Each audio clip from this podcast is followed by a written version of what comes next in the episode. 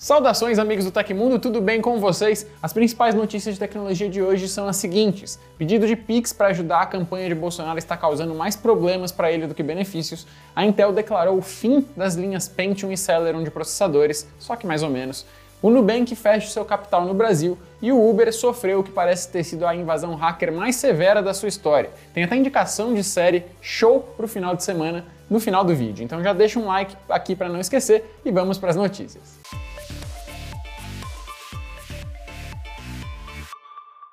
Nove dias após o anúncio dos novos smartphones, a Apple registrou hoje a chegada dos clientes às lojas em busca do iPhone 14, iPhone 14 Pro e iPhone 14 Pro Max. Os usuários buscaram ainda o Apple Watch Série 8 e o novo Apple Watch SE. Em seu site oficial, a Apple compartilhou as primeiras fotos dos usuários adquirindo as novidades na China, em Singapura e na França. Além da loja física, é possível adquirir os produtos através do site apple.com, no aplicativo Apple Store e em revendedores autorizados. Doze outros países, incluindo Estados Unidos, já contam com a novidade, mas os brasileiros que desejam um novo celular da maçã vão ter que esperar mais um pouco. A pré-venda só começa no Brasil na sexta-feira da próxima semana, dia 23 de setembro, com o envio após sete dias. Por aqui, o iPhone 14 será vendido oficialmente a partir de R$ 7.600, o iPhone 14 Plus a 8.600. Já o iPhone 14 Pro tem o preço inicial de R$ 9.500 e o iPhone 14 Pro Max de R$ 10.500. Nos Estados Unidos, o telefone base fica por 800 dólares mais impostos, o que na conversão dessa cesta fica por cerca de R$ 4.200 sem as taxas ou impostos. Há alguns dias, apoiadores do atual presidente e candidato à reeleição Jair Bolsonaro começaram a divulgar uma ação para incentivar doações via Pix para a campanha. O assunto viralizou nas redes sociais e muita gente tem doado, só que isso vem causando problemas que têm incentivado até quem se opõe a Bolsonaro a fazer doações para ele. A história começou quando políticos bolsonaristas divulgaram em suas redes o número do Pix para quem quisesse contribuir. Os dirigentes da campanha do presidente chegaram até mesmo a criar um site dedicado a divulgar os pedidos de doação via transferência instantânea. O portal ainda informa, por exemplo, regras definidas pela Justiça Eleitoral, como limite de doação de pessoas físicas. Além dos correligionários de Bolsonaro, o tema virou pauta também para quem não votará no candidato à reeleição. Não se sabe quem informou a situação, mas o fato é que opositores do atual presidente começaram a incentivar doações de um real a alegação é que o montante de doações geraria grandes custos contábeis, podendo eventualmente causar até a inviabilidade da prestação de contas da campanha de Bolsonaro, que é exigida por lei. E na verdade, as transferências via Pix realmente já trouxeram alguns problemas.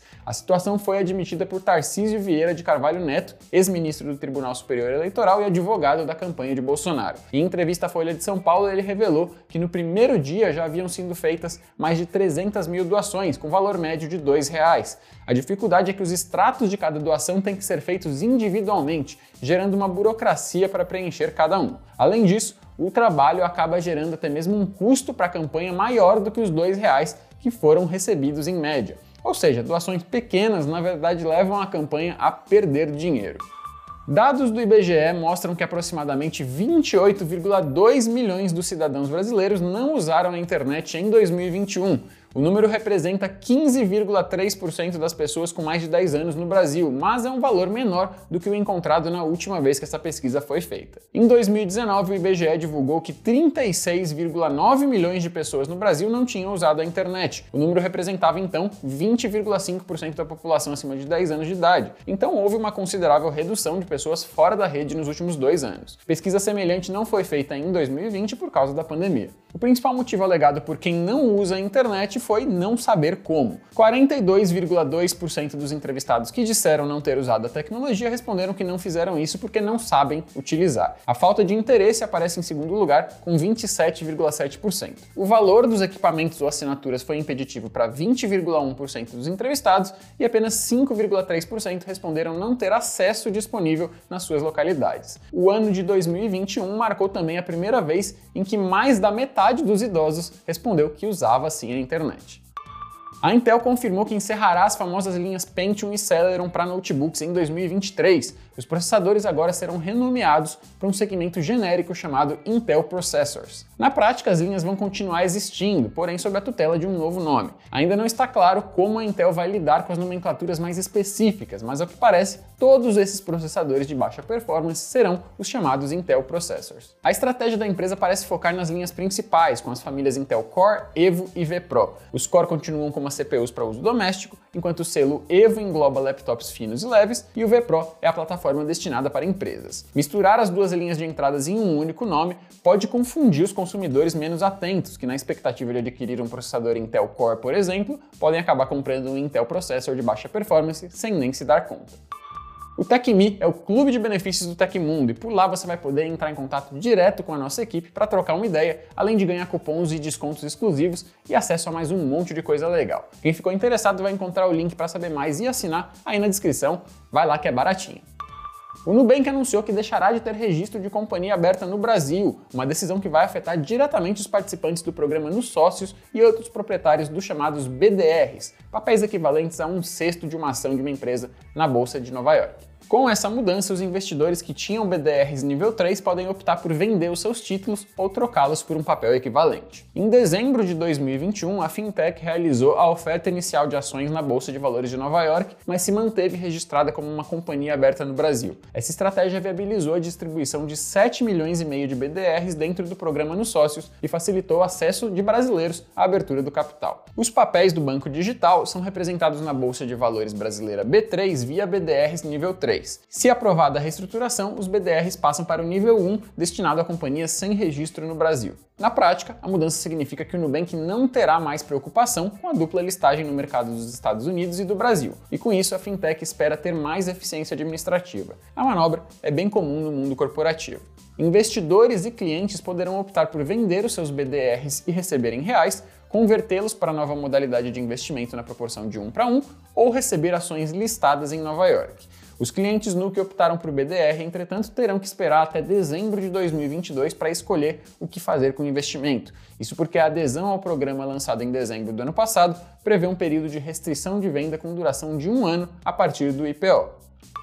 Alguns dos principais sistemas da Uber teriam sido invadidos e a empresa agora investiga o que pode ser um grave incidente de segurança.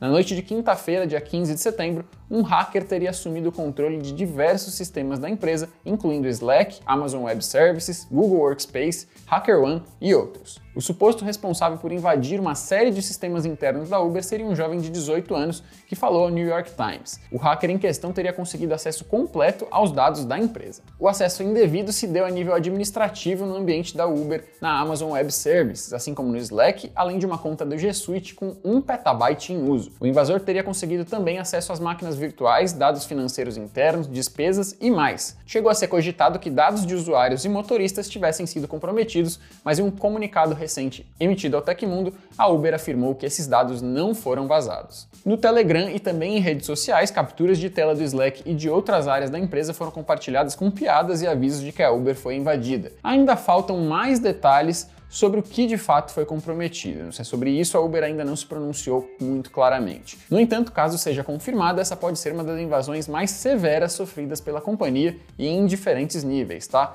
O invasor, com acesso à conta do HackerOne, teria publicado atualizações na página de recompensa de bugs se gabando do acesso aos sistemas da Uber. Ele também pode ter conseguido acessar os relatórios de vulnerabilidade de segurança da companhia. A principal teoria é que o invasor teria ludibriado um funcionário usando técnicas de phishing via mensagens de texto e então conseguiu acesso à VPN da Uber. Ele então teria encontrado um script do PowerShell com credenciais para o usuário administrador e as mesmas teriam sido usadas para invadir os sistemas da Uber. Segundo o New York Times, funcionários foram instruídos a parar de usar o Slack da empresa logo após as alegações do hacker, e outros sistemas corporativos foram desativados como medida de segurança. No entanto, circulam informações de que os funcionários acreditaram ser algum tipo de brincadeira e seguiam enviando mensagens com piadas. No momento, minha série dessa semana, a nossa indicação para o final de semana é a série The Handmaid's Tale, ou O Conto da Aya, que tem a estreia da sua quinta temporada marcada para esse domingo no Paramount Plus. A série acompanha a história de um mundo em que a quantidade de pessoas capazes de ter filhos caiu tanto que um grupo de extremistas religiosos ultraconservadores deu um golpe de Estado e passou a obrigar mulheres férteis a atuarem como escravas reprodutoras para membros de alto escalão do novo governo. Mas isso até que algumas delas decidam que basta e comecem a causar todo tipo de confusão. É uma série ao mesmo tempo muito brutal e pesada e com narrativas, atuações e cenografia dignas de prêmios e mais prêmios, tá? E a dica de ouro é que quem já é assinante de internet internet banda larga da Vivo Fibra, provavelmente nem precisa pagar para conseguir acessar o Paramount Plus, hein? Dá uma olhada no seu aplicativo da Vivo. Se você quiser conferir uma listaça completa com todas as estreias de séries dessa semana em todas as plataformas, dá uma olhada no link do Minha Série aí na descrição do episódio. Aconteceu na história da tecnologia. Em 16 de setembro de 1985, Steve Jobs pedia demissão da Apple. Cinco meses antes, Jobs tinha perdido o controle da companhia para John Sculley em uma disputa no conselho da maçã. Depois de sair da firma, Jobs fundou a Next e comprou a Pixar antes de eventualmente retornar à Apple. Tudo isso e muito mais você pode conferir em detalhes nos episódios do nosso quadro de História da Tecnologia, que falam sobre a história da demissão de Jobs e a da empresa da maçã como um todo. Se você gostou do nosso programa e pode ajudar a gente, que tal usar a ferramenta Valeu Demais aqui no YouTube, hein? É o coraçãozinho aí embaixo que ajuda o Tecmundo a continuar trazendo conteúdos de qualidade para você. Dá até para você usar isso para enviar uma pergunta que nós vamos tentar responder aqui em uma edição futura do programa. E não esquece também de clicar nos links na descrição do episódio para aproveitar a oferta de hoje e também para conhecer o TecMe, que é o nosso clube de benefícios.